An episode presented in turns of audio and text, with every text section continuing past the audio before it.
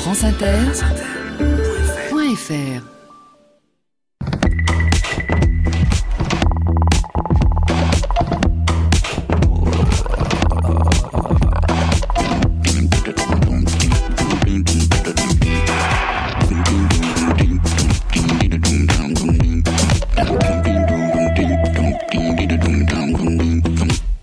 Bonjour à tous. L'émission sur les épaules de Darwin entre aujourd'hui dans sa septième année. Je vous remercie chaleureusement de votre écoute, de votre fidélité. Depuis le premier jour, j'en ai été profondément touché. Sur les épaules de Darwin, sur les épaules des géants. Se tenir sur les épaules des géants et voir plus loin. Voir dans l'invisible, à travers l'espace et à travers le temps tenter de distinguer dans le merveilleux foisonnement de la diversité du vivant les liens invisibles qui tissent la trame de ces innombrables interactions. Les oscillations qui le parcourent en permanence. Entrer lentement dans le paysage comme dans un tableau impressionniste. Le contempler, le parcourir. L'entendre soudain bruisser de mille sons ressentir ces innombrables vibrations et devenir une partie du paysage. Dans la prairie, un jour serein d'été, chante Virgile, les abeilles se posent sur les fleurs diaprées et volent autour des lys blancs. Et sur tout le champ résonne un sourd bourdonnement. Cela fait longtemps, très longtemps, il y a 110 à 140 millions d'années, en un temps où les dinosaures régnaient sur la Terre, que les premières abeilles sont apparues, en chantant de leur danse et de leur bourdonnement les prairies et les forêts.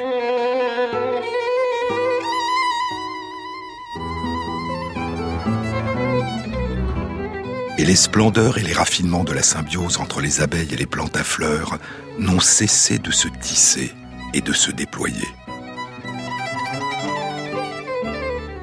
Aujourd'hui, 90% des plantes à fleurs sauvages dans le monde et plus d'un tiers des fruits, des noix, des graines et des légumes dont se nourrit l'humanité ont pour origine l'activité de pollinisation des abeilles et des autres insectes pollinisateurs. Mais en Europe, en Amérique du Nord et dans de nombreuses régions du monde, les abeilles à miel, comme les autres insectes pollinisateurs, sont en danger. Elles sont en train de mourir et parmi les nombreux facteurs en cause, il y a le fractionnement de leur habitat, le développement de l'agriculture intensive en monoculture, une diminution de la résistance des abeilles à des parasites et les pesticides, et notamment les néonicotinoïdes, des neurotoxines qui affectent le système nerveux des insectes et qui font partie de la famille de pesticides la plus utilisée dans le monde.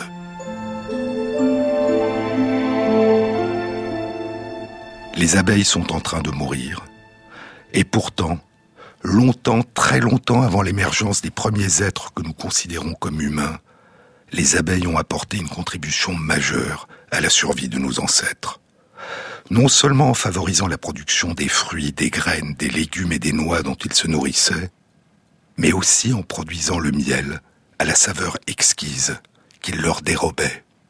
Le miel aux multiples saveurs qui varient selon la nature des fleurs que les abeilles butinent dans les différentes régions du monde. Et ainsi, à l'immense et merveilleuse tapisserie qu'ont tissée à travers le monde les abeilles à miel et les plantes à fleurs, a répondu la bouleversante beauté d'une autre tapisserie, celle qu'ont tissée depuis des temps immémoriaux les hommes avec les abeilles et avec le miel. Souvenez-vous, je vous en ai déjà parlé.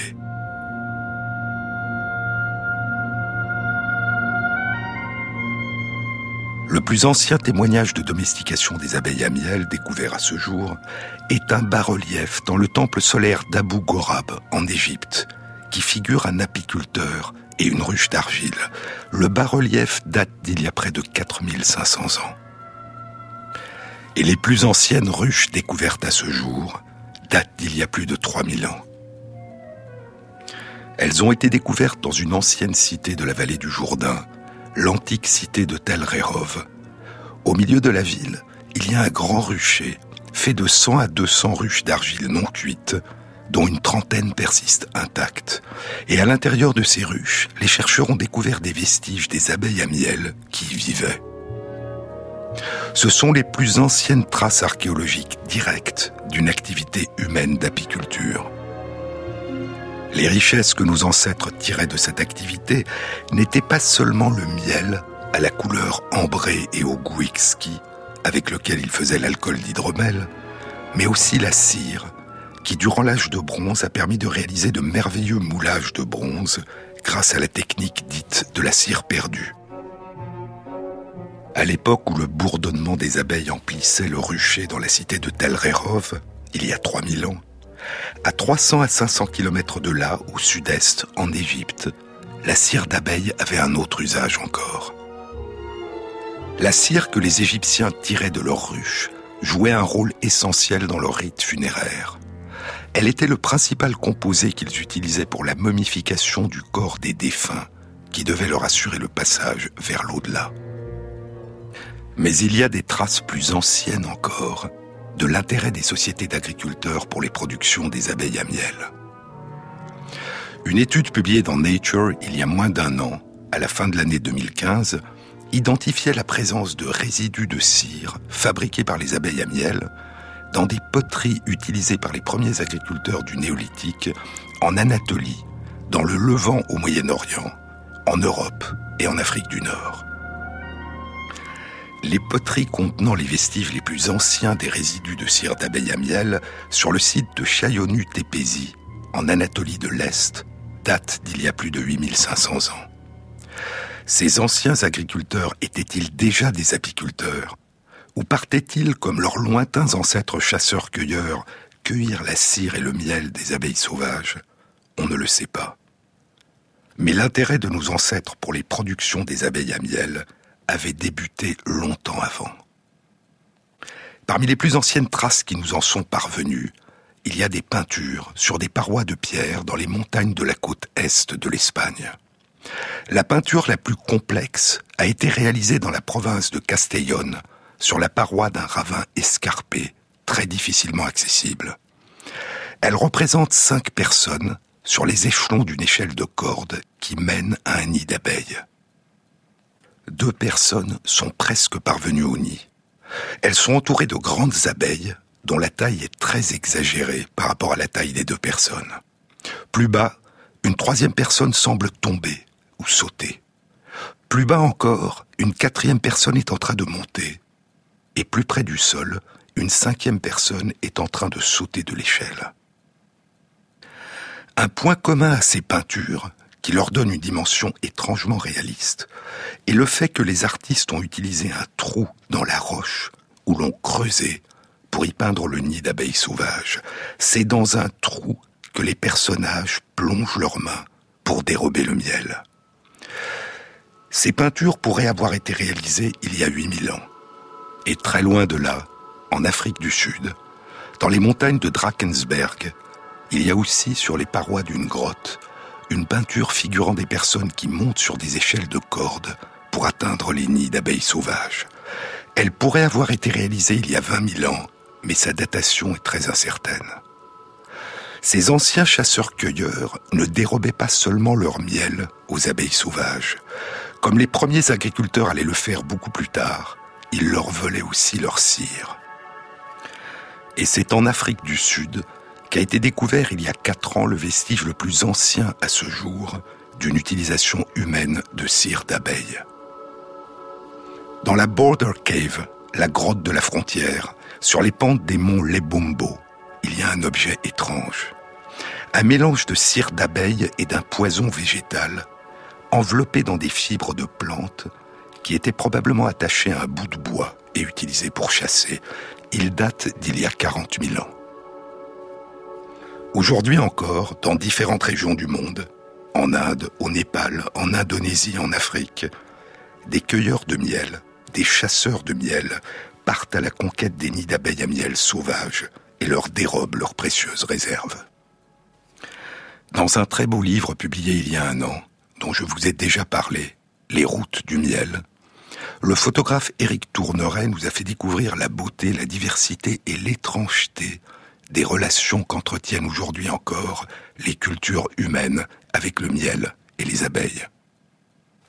À la pointe sud de l'Inde, les chasseurs de miel Adivasi descendent à la verticale sur une échelle de corde au long de falaises hautes de 60 mètres qui surplombent les sommets des arbres de la forêt vierge, au milieu d'un nuage bourdonnant de millions d'abeilles géantes Apis dorsata qui les attaquent. Ils tiennent dans une main deux torches humides qui produisent de la fumée, leur seule défense contre les abeilles qui les attaquent. Très loin de là, dans les forêts vierges de la province de Liku-Ala, dans la République du Congo, ce n'est pas au long des falaises, mais au sommet de grands arbres que les chasseurs de miel Mbenjele de la tribu Bayaka recueillent une vingtaine de miels différents. Ils escaladent à main nue des acajous de 50 mètres de haut jusqu'au nid des abeilles sauvages. Alors, ils plongent la main dans le nid pour en dérober les pains de cire et de miel et tiennent de l'autre main une torche pour enfumer les abeilles qui se précipitent sur eux. Puis ils déposent leur récolte dans un panier qu'ils descendent au moyen d'une corde de liane. Les Mbenjele sont des experts de la chasse au miel, dit l'anthropologue Jerome Lewis dans Les routes du miel. Nous repérons, Jerome Lewis dit nous, parce qu'il a partagé la vie et les activités des Mbenjele, nous repérons les abeilles au reflet du soleil sur leurs ailes, ou encore à leur bourdonnement qui nous indique dans quelle direction elles volent. Imaginez quelle acuité d'oreille il faut pour les discerner parmi tous les sons de la forêt. Il y a aussi ce moment de la journée vers 4 heures que les Mbenchele nomment l'heure de retour des abeilles. Lorsque nous les entendons rentrer au nid, c'est un signal qui dit aux abeilles rentrez chez vous. On peut les suivre à ce moment-là, mais nous avons encore bien d'autres indices, car le grand art de la chasse au miel repose sur un système de déduction. Cela fait partie de l'université de la forêt. Il faut y vivre pour cultiver ses sens au nord-ouest de là, au Cameroun. Les cultivateurs Gbaya partent à la conquête du miel, le corps revêtu d'armure et de casques tissés dans des fibres d'écorce rousses et beiges. Leurs visages et leurs mains, nus, sont enduits de la sève d'un arbre qui les protège des piqûres en repoussant les abeilles. Revêtus de ces armures d'écorce, semblables à des guerriers légendaires, ils montent au long des arbres à la recherche des nids d'abeilles sur des échafaudages de branches et de raffias. Mais chez les cultivateurs Gbaya, ce n'est pas seulement le reflet du soleil sur les ailes des abeilles ou leur bourdonnement qui permet de repérer leur nid. Chacun, chasseur, femme, enfant, est mis à contribution pour repérer les colonies d'abeilles, dit Eric Tourneret. Mais nul n'a l'œil aussi acéré que le Gbasara. Le Gbasara est le nom que donnent les chasseurs Gbaya à l'étrange oiseau sauvage, Indicator indicator, le grand indicateur. Cet oiseau qui, dans différentes régions d'Afrique subsaharienne, coopère avec les chasseurs de miel. Il les aide à découvrir les nids d'abeilles. L'oiseau les appelle pour les guider vers les nids, disent les chasseurs Gbaya, et l'oiseau répond à leurs appels. La première référence que j'ai trouvée concernant les grands indicateurs, écrivait en 1955 Herbert Friedman, le conservateur du département d'ornithologie du Muséum national d'histoire naturelle des États-Unis, la première référence que j'ai trouvée concernant les grands indicateurs est leur comportement de guidage des hommes vers les nids d'abeilles est dans un livre intitulé Éthiopie orientale, écrit par Juan dos Santos, un missionnaire dominicain portugais à Sofala, dans une région qui fait aujourd'hui partie du Mozambique. Le livre a probablement été écrit vers 1588, mais publié 20 ans plus tard, en 1609. Dans ce livre, l'oiseau est mentionné aux pages 35 et 36, sous le nom de sazou, que les populations locales donnent à l'oiseau. Quand le sazou découvre un nid d'abeilles, écrit de Santos, il s'envole vers les chemins à la recherche des hommes, et les conduit aux abeilles en volant devant eux de branche en branche, en battant vigoureusement des ailes et en émettant des cris puissants. Dès que les hommes des populations locales aperçoivent ce comportement des oiseaux, ils les suivent. Les chasseurs escaladent l'arbre, enfument les abeilles et recueillent le miel. Alors, dans les nids détruits que les chasseurs ont vidés de leur miel, l'oiseau déguste sa récompense, un repas de cire. L'oiseau, poursuivait Friedman, l'oiseau avait attiré l'attention du bon père parce qu'il l'avait vu entrer par la fenêtre de l'église de la mission et se nourrir de petits morceaux de cire qu'il prélevait sur les cierges qui étaient sur l'autel.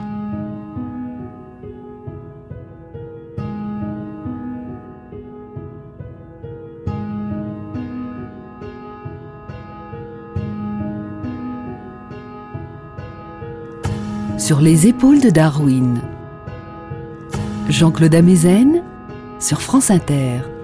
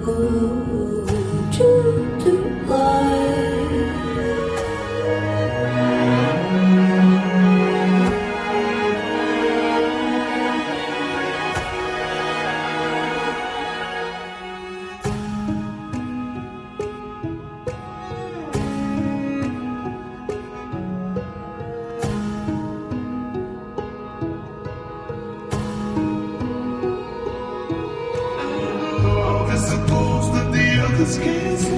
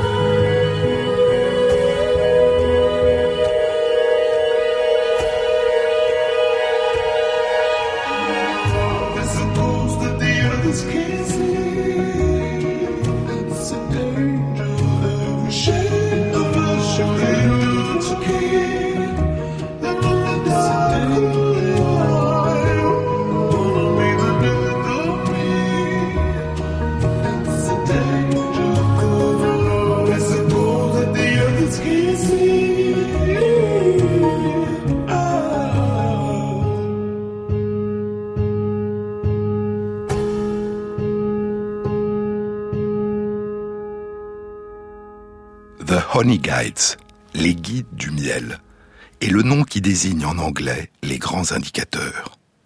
Et c'est le titre du livre publié en 1955 par Herbert Friedman. C'est probablement la première grande monographie publiée sur le sujet, un ouvrage de 292 pages. La partie consacrée à la façon dont l'oiseau guide les chasseurs de miel vers les nids d'abeilles débute par un chapitre intitulé Un historique de nos connaissances de ce comportement. Comme nous allons le voir, écrit Friedman, les descriptions anciennes des pionniers qui ont été nos prédécesseurs, bien qu'historiquement intéressantes, semblent fondées pour une très grande part sur des informations recueillies auprès des natifs et non pas sur l'expérience personnelle des narrateurs. Friedman commence par la plus ancienne description rapportée par un Européen, celle du père Dos Santos au Mozambique, publiée en 1609. L'observation suivante, dit Friedman, provient d'une toute autre région, au nord, l'Abyssinie.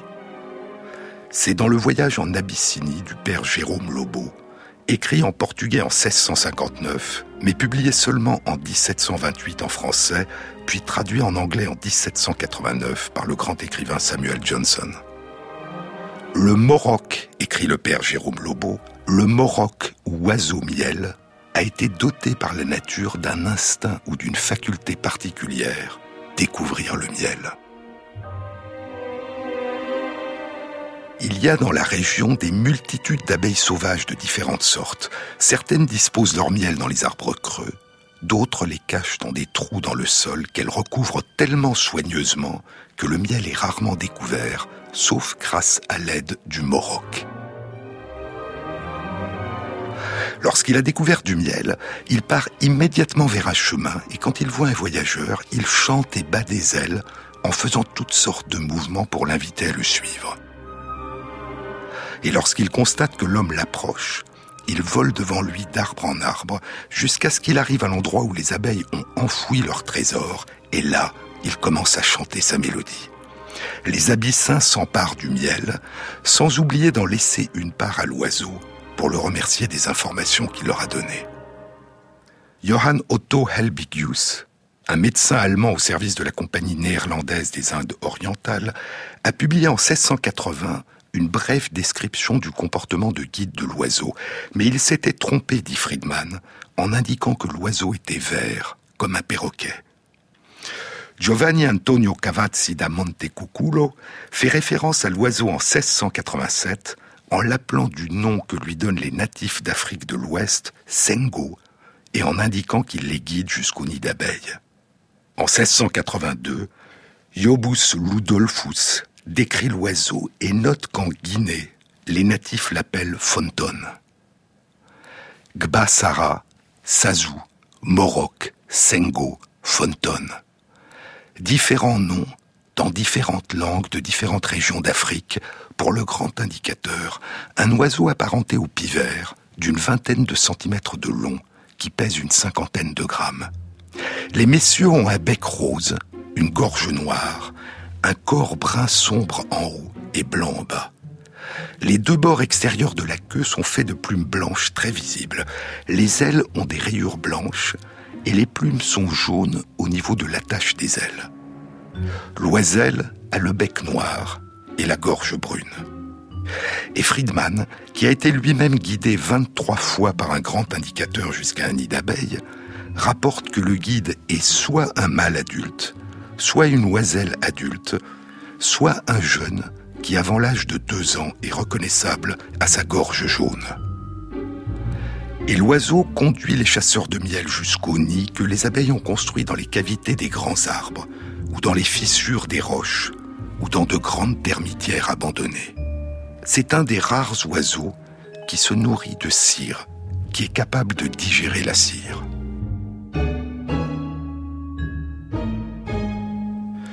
Hussein Adan Isaac vit au Kenya. Durant son enfance, il s'est passionné pour les oiseaux et a décidé de devenir ornithologue. À l'âge de 30 ans, en 1987, il soutient sa thèse de science à l'université Oxford, en Grande-Bretagne. Elle est consacrée aux relations entre les grands indicateurs et les chasseurs de miel. Deux ans plus tard, en 1989, alors qu'il poursuit ses recherches au département d'ornithologie du Muséum d'histoire naturelle du Kenya, il publie une étude dans Science, en collaboration avec Heinz Ulrich Schreier, alors à l'Institut Max Planck à Seewiesen, en Allemagne. L'étude est intitulée Les grands indicateurs et les chasseurs de miel, une communication entre espèces différentes dans le cadre d'une relation symbiotique. À cause du caractère anecdotique de la plupart des relations qui en ont été faites, écrivent Isaac et Rayer, beaucoup considèrent que ces interactions entre les humains et ces oiseaux sont un mythe. Et bientôt, ajoute-t-il, il ne sera plus possible de démontrer qu'ils ont tort, parce qu'aujourd'hui, de plus en plus souvent, le miel est obtenu des apiculteurs ou remplacé dans l'alimentation par du sucre, par de la nourriture commerciale sucrée ou par de l'alcool. Et dans ces régions, l'oiseau n'est plus le guide. Isaac et Rayer avaient observé durant trois ans au nord du Kenya les chasseurs de miel des populations nomades Borana qui se disaient guidés par les grands indicateurs. L'étude indique que lorsque les chasseurs de miel sont dans un nouvel environnement qu'ils connaissent mal, la détection d'un nid d'abeilles à miel leur prend en moyenne 9 heures. Mais la découverte d'un nid d'abeilles à miel ne leur prend en moyenne que 3 heures lorsqu'ils sont guidés par un grand indicateur. Un gain de temps considérable, une réduction en moyenne de deux tiers de la durée. L'étude indique que les chasseurs de miel Borana appellent leur oiseau guide en produisant un sifflement très sonore qui peut être entendu à un kilomètre de distance. Cet appel, ce sifflement, que les Borana nomment fou lido, est produit en soufflant de l'air dans les poings serrés, ou dans une coquille d'escargot, ou dans une coque de noix évidée. Et ils tapent aussi dans du bois, mimant le bruit que fait leur hache lorsqu'elle détruit un nid d'abeilles. L'étude indique que la production du sifflement particulier, le fou lido, double la probabilité de rencontre avec l'oiseau. L'oiseau, quant à lui, attire l'attention des humains en volant tout autour, en se posant puis en s'envolant puis en se reposant sur des branches proches. Et en émettant un chant particulier, fait de deux notes répétées, tire, tire, tire, tire. Puis l'oiseau part pour un vol au-dessus de la canopée il disparaît, et les chercheurs appellent cet envol de l'oiseau la disparition initiale. Puis l'oiseau revient, après un temps variable. Il se repose sur une branche ou un buisson bien visible des chasseurs. Si l'oiseau est approché par les humains, il commence à les guider, volant en ondulant et en déployant les extrémités de sa queue où les plumes blanches sont bien visibles. Puis il s'oppose sur une branche, continue ses appels et attend les chasseurs. Les chasseurs le suivent, continuant à siffler ou à taper dans du bois, ou à lui parler d'une voix forte. Puis l'oiseau reprend son vol, les guidant ainsi de proche en proche jusqu'au nid d'abeilles à miel. Les chasseurs Borana disent que l'oiseau leur indique non seulement la direction du nid d'abeilles, mais aussi la distance à laquelle est le nid et le moment où le but du voyage est atteint. En ce qui concerne la direction, les chercheurs ont constaté que l'oiseau guidait en effet les chasseurs de manière très précise dans la direction du nid le plus proche, ce qui indique notamment que l'oiseau connaît déjà la localisation des nids d'abeilles avant de commencer à guider les chasseurs. En ce qui concerne la distance, les chercheurs ont vérifié l'exactitude de ce que leur avaient dit les chasseurs Borana. Premièrement, disent les chasseurs, plus la distance du nid d'abeilles au départ est grande, et plus le vol initial, la disparition initiale de l'oiseau est prolongée. Comme si l'oiseau, avant de guider les chasseurs, partait en direction du nid d'abeilles, soit pour l'atteindre et vérifier son emplacement, soit pour repérer un indice visuel sur le chemin du nid. Deuxièmement, plus les chasseurs se rapprochent du nid d'abeilles, plus les arrêts de l'oiseau sont fréquents, et plus les branches sur lesquelles il se perche au cours de ces arrêts sont basses. Et puis, il y a l'arrivée.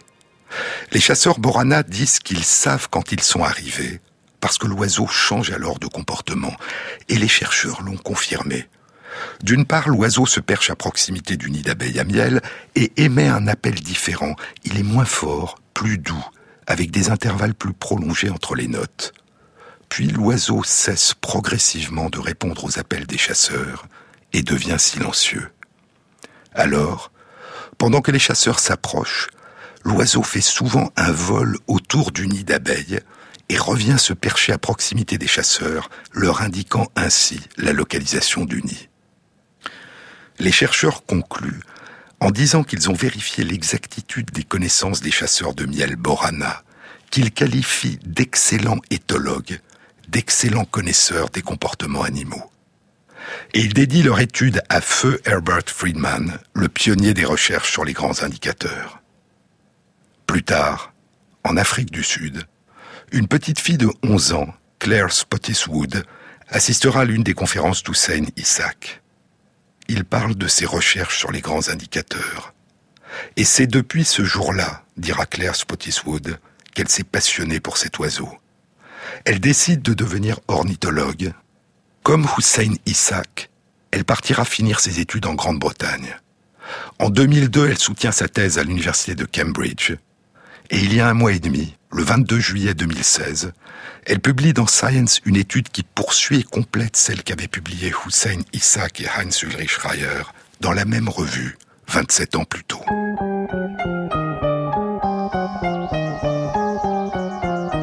Sur les épaules de Darwin, sur France Inter.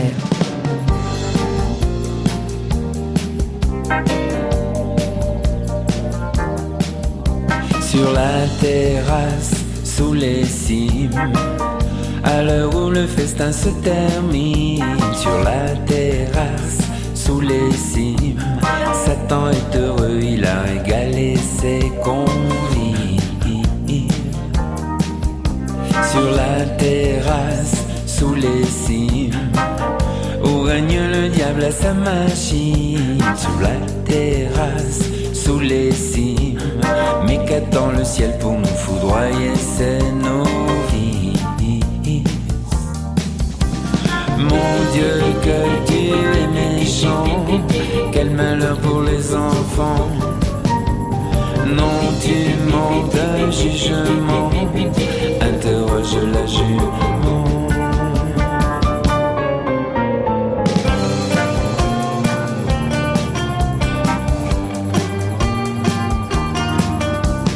Sur la terrasse, sous les cimes, après la bidoche et le sublime. Sur la terrasse, sous les cimes, Satan est heureux, il a une nouvelle famille.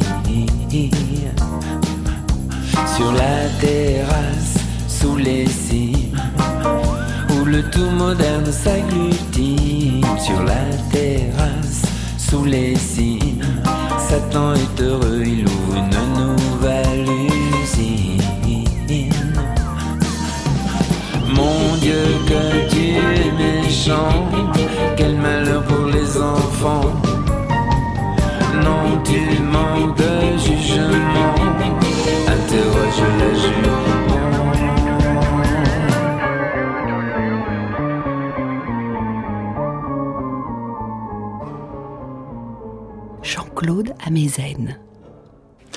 Il y a, écrit l'ornithologue Herbert Friedman, il y a chez les chasseurs de miel en Rhodésie une légende qui concerne l'origine de cette étrange relation de coopération entre un oiseau et les humains.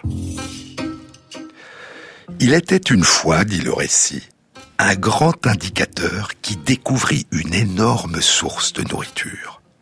Ah ah, dit l'oiseau, je vais m'établir ici. Il se précipite pour appeler sa famille et ses amis à venir partager cette source gigantesque de nourriture. Mais à son retour, il découvre que pendant son absence, une souris s'est installée là. C'est ma place, dit l'oiseau à la souris. Non, c'est la mienne, dit la souris. Après s'être disputé, il décide pour régler cette dispute d'aller devant le juge qui se trouve être une abeille. L'abeille leur dit Cette nourriture appartient à la souris. L'oiseau se défend en expliquant qu'il l'a découvert avant et y a laissé sa marque. Le juge lui répond Tu mens, cette nourriture appartient à la souris. Et c'est depuis ce jour, dit le comte, que les grands indicateurs et les abeilles se détestent. Et c'est la raison pour laquelle l'oiseau guide les humains pour qu'ils détruisent les nids d'abeilles. Mais les humains ne sont pas, comme le suggère la légende, les instruments d'une vengeance. Ils sont, pour l'oiseau qui les guide, l'instrument qui leur permet d'obtenir une nourriture qu'ils convoitent. Et la relation entre les grands indicateurs et les humains est une relation complexe et apparemment exceptionnelle. Cela fait longtemps que l'homme utilise des animaux pour l'aider à chasser, des chiens, des faucons ou des cormorans pour l'aider à pêcher, mais il s'agit soit d'animaux domestiques, soit d'animaux apprivoisés auxquels les chasseurs ou pêcheurs ont enseigné un comportement particulier.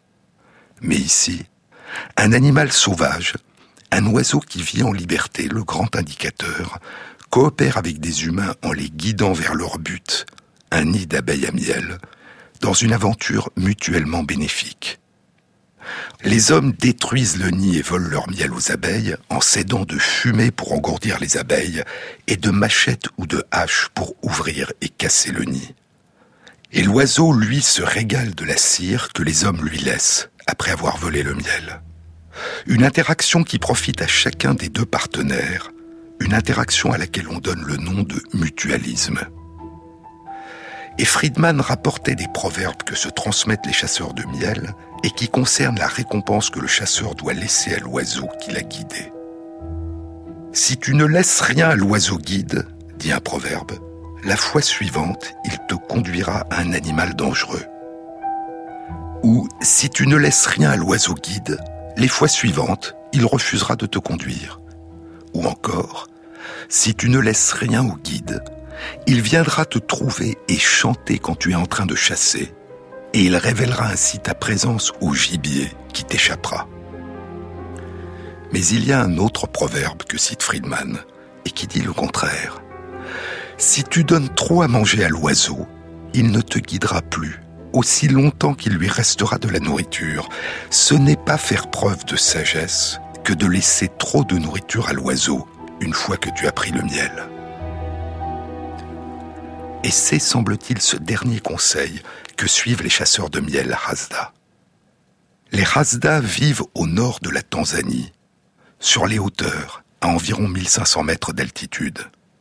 Il n'y a plus aujourd'hui que 1200 personnes qui parlent la langue Hasda, dont 250 seulement continuent à vivre essentiellement de leurs activités ancestrales de chasseurs-cueilleurs, dont la chasse au miel constitue une part importante. En plus de leurs arcs et de leurs flèches, une hache pour ouvrir le nid d'abeilles et un récipient pour transporter le miel font partie de l'équipement habituel des chasseurs-cueilleurs Rasda. En raison de la richesse en plantes à fleurs et de la diversité des arbres où les abeilles à miel peuvent établir leur nid, il y a un très grand nombre et une très grande diversité d'abeilles à miel dans la région. Les Rasda décrivent sept espèces différentes d'abeilles à miel, six sont des Melliponini, des abeilles sandars, et la septième, Apis mellifera, l'abeille à miel de nos régions, qui est de loin la plus grande productrice de miel. Apis mellifera établit ses nids dans les baobabs, souvent très hauts, et il est difficile de les repérer et d'y accéder. La chasse au miel est une activité importante pour les Rasda, surtout durant la fin de la saison humide, de mars à mai, où la production de miel par les abeilles est maximale. Ils chassent le miel avec l'aide des grands indicateurs. Il y a deux ans, juillet 2014, une étude était publiée dans Evolution and Human Behavior. Elle était animée par Brian Wood du département d'anthropologie de l'université Yale aux États-Unis et impliquait trois anthropologues du Hunter College à New York, de l'université d'Arizona et de l'université de Cambridge en Grande-Bretagne. Elle était intitulée mutualisme et manipulation dans les interactions entre les Rasda et les grands indicateurs. L'étude indiquait que lorsqu'ils ne sont pas guidés par l'oiseau, les chasseurs de miel Rasda découvrent en moyenne un nid d'abeilles toutes les deux heures, alors qu'ils découvrent en moyenne plus de trois nids d'abeilles toutes les heures lorsqu'ils sont guidés par l'oiseau. En d'autres termes, la probabilité de trouver un nid est près de six fois plus grande lorsqu'ils sont guidés par l'oiseau et l'oiseau ne les guide que vers des nids d'Apis mellifera. Ce qui fait que la quantité de miel est beaucoup plus importante que lorsqu'il découvre seul, sans l'aide de l'oiseau, des nids d'abeilles sandar Melliponini. L'étude indique que la moitié de la quantité totale de miel que les chasseurs ramènent de leurs expéditions durant la saison humide provient de nids d'abeilles qu'ils avaient découverts lorsqu'ils étaient guidés par un grand indicateur. Et les chercheurs ont calculé que 16 à 20% de la quantité totale de calories consommées par les Hasda durant l'année provient de leur consommation de miel, et que la moitié, 8 à 10% de la quantité totale de calories qu'ils consomment durant toute l'année, provient de miel qu'ils recueillent grâce aux grands indicateurs. Comme le notaient Hussein Isaac et Heinz Ulrich Schreier dans leur publication dans Science un quart de siècle plus tôt, Brian Wood et ses collègues rapportent que les grands indicateurs utilisent un appel particulier pour recruter puis pour guider les chasseurs de miel vers les nids d'abeilles. Et les chasseurs Rasda en Tanzanie, comme les chasseurs Borana au Kenya, utilisent un sifflement particulier pour attirer l'oiseau et pour maintenir le contact avec lui pendant qu'ils le suivent. C'est un sifflement mélodieux. Écoutez. Mais revenons à l'un des proverbes que citait Herbert Friedman. Si tu donnes trop à manger à l'oiseau, il ne te guidera plus aussi longtemps qu'il lui restera de la nourriture. Ce n'est pas faire preuve de sagesse que de laisser trop de nourriture à l'oiseau une fois que tu as pris le miel. À partir de quelques observations, Brian Wood et ses collègues ont constaté que les chasseurs Hasda font en sorte, après avoir récupéré le miel, de détruire les nids en les enterrant ou en les brûlant, privant ainsi l'oiseau de la plus grande part de la cire afin, disent-ils, de l'inciter à continuer de les guider vers d'autres nids d'abeilles. Mais dans la plupart des autres régions d'Afrique où la chasse au miel a été observée, il semble que la coutume des chasseurs soit l'inverse, laisser à l'oiseau sa récompense de cire, afin qu'il conserve l'envie de jouer le rôle de guide à nouveau.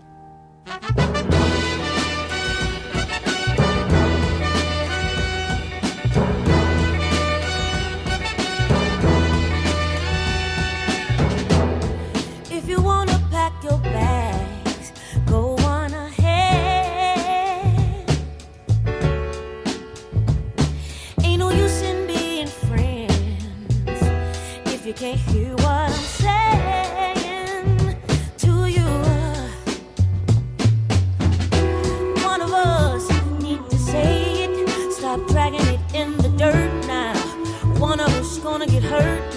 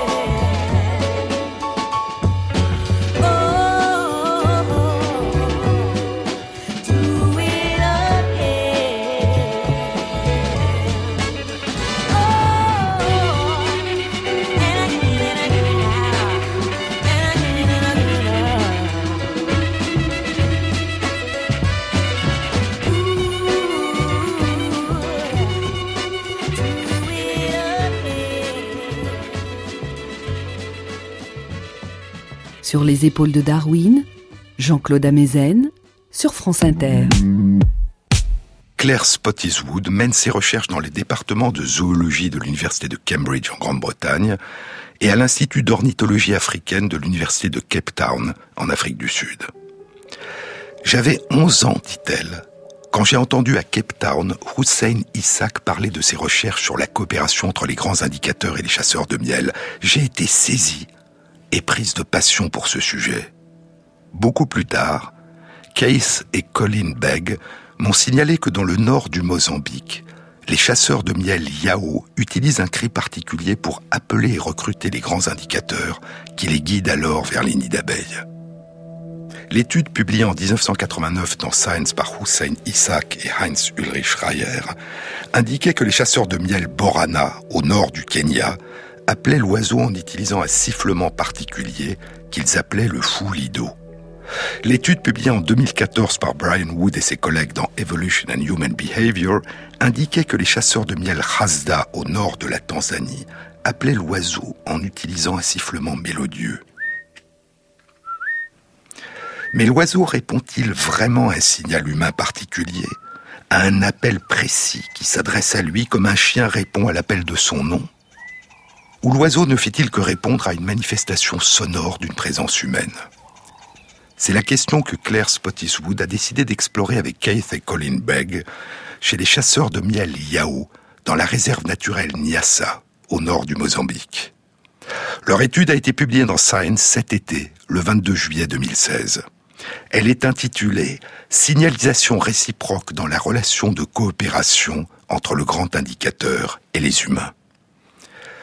Les chercheurs ont examiné cette interaction avec l'oiseau chez les chasseurs de miel traditionnels du peuple Yao. Ils appellent le grand indicateur en émettant un tri suivi d'un grognement, auquel répond l'oiseau. Écoutez.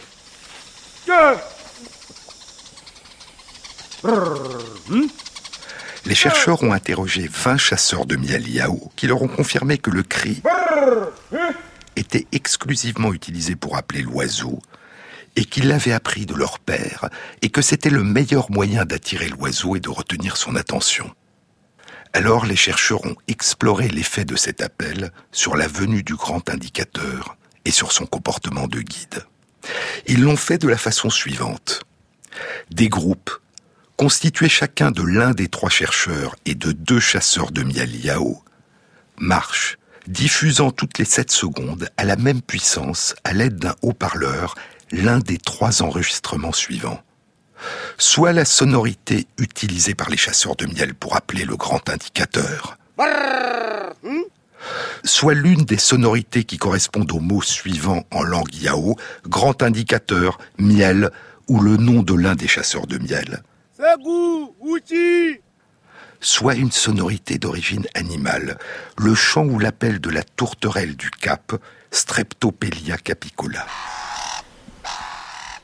Dans chacun des enregistrements, la voix était celle d'un chasseur de miel différent, et pour le chant ou l'appel de la tourterelle, la voix d'une tourterelle différente. Et les résultats ont été les suivants. La probabilité qu'un grand indicateur commence à guider un groupe était de 66% lorsque l'enregistrement diffusé était celui de l'appel au grand indicateur, alors que la probabilité était seulement de 25% lorsque l'enregistrement diffusé était celui d'un nom de la langue Yao crié par la voix d'un chasseur de miel, et seulement de 33% lorsque l'enregistrement diffusé était celui d'un appel ou d'un chant de tourterelle. Une fois que l'oiseau avait commencé à guider un groupe, qui continuait à diffuser le même enregistrement, la probabilité que l'oiseau conduise le groupe jusqu'au nid d'abeilles était de plus de 81% si l'enregistrement diffusé était celui de l'appel des chasseurs de miel au grand indicateur, mais de 66% et de 50% seulement lorsque l'enregistrement diffusé était soit celui d'un nom crié dans la langue yao par un chasseur de miel, ou celui de l'appel ou du chant de la tourterelle. Au total, la probabilité que le grand indicateur vienne à la rencontre du groupe, commence à le guider, puis le guide jusqu'à sa destination souhaitée, un nid d'abeilles, était de 54% quand l'appel diffusé était l'enregistrement de l'appel des chasseurs de miel au grand indicateur et d'un peu moins de 17% seulement quand il s'agissait de l'un ou l'autre des deux appels contrôle. En d'autres termes, l'appel traditionnel des chasseurs de miel au grand indicateur, transmis de père en fils, faisait plus que tripler la probabilité d'être guidé par l'oiseau jusqu'à un nid d'abeilles. Et ainsi, l'oiseau répond à un appel précis des chasseurs de miel Yao, qui s'adresse spécifiquement à lui et auquel il répond.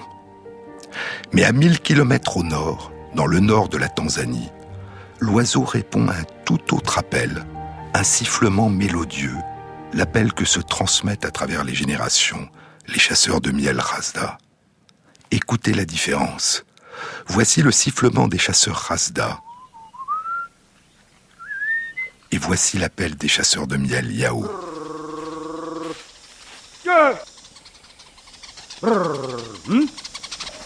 Comment les grands indicateurs apprennent-ils dans différentes régions? À reconnaître et à répondre à ces différents signaux sonores que leur adressent les chasseurs de miel pour qu'ils les guident vers les nids d'abeilles Cette question est d'autant plus difficile que les grands indicateurs sont des oiseaux parasites, comme les coucous, et que leur mère pond dans le nid d'oiseaux d'autres espèces qui ne mangent pas de cire. Ce n'est donc pas de leurs parents adoptifs que les petits apprennent à repérer les nids d'abeilles et à y guider les chasseurs de miel. Et il y a d'autres questions encore. Les humains sont-ils les seuls avec lesquels ces oiseaux coopèrent? Ou coopèrent-ils aussi depuis longtemps avec d'autres chasseurs de miel non humains? Ne sommes-nous que l'une des espèces partenaires avec lesquelles ils ont tissé ces étranges liens? Et sont-ils les seuls animaux sauvages capables de répondre à des appels précis que leur adressent les humains et à coopérer avec eux dans une relation mutuellement bénéfique?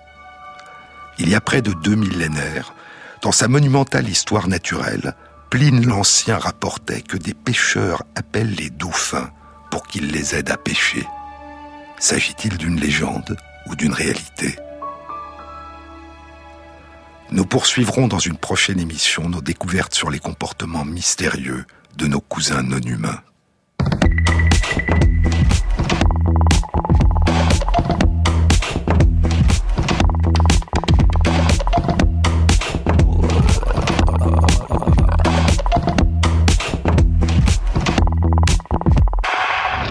Cette émission a été réalisée par Christophe Imbert avec à la prise de son Maximin Grand, au mixage Jean-Philippe Jeanne et Jean-Baptiste Audibert pour le choix des chansons. Et merci à Christophe Magère qui intègre sur la page de l'émission, sur le site franceinter.fr, les références aux articles scientifiques et aux livres dont je vous ai parlé. Bonne rentrée à tous. À samedi prochain.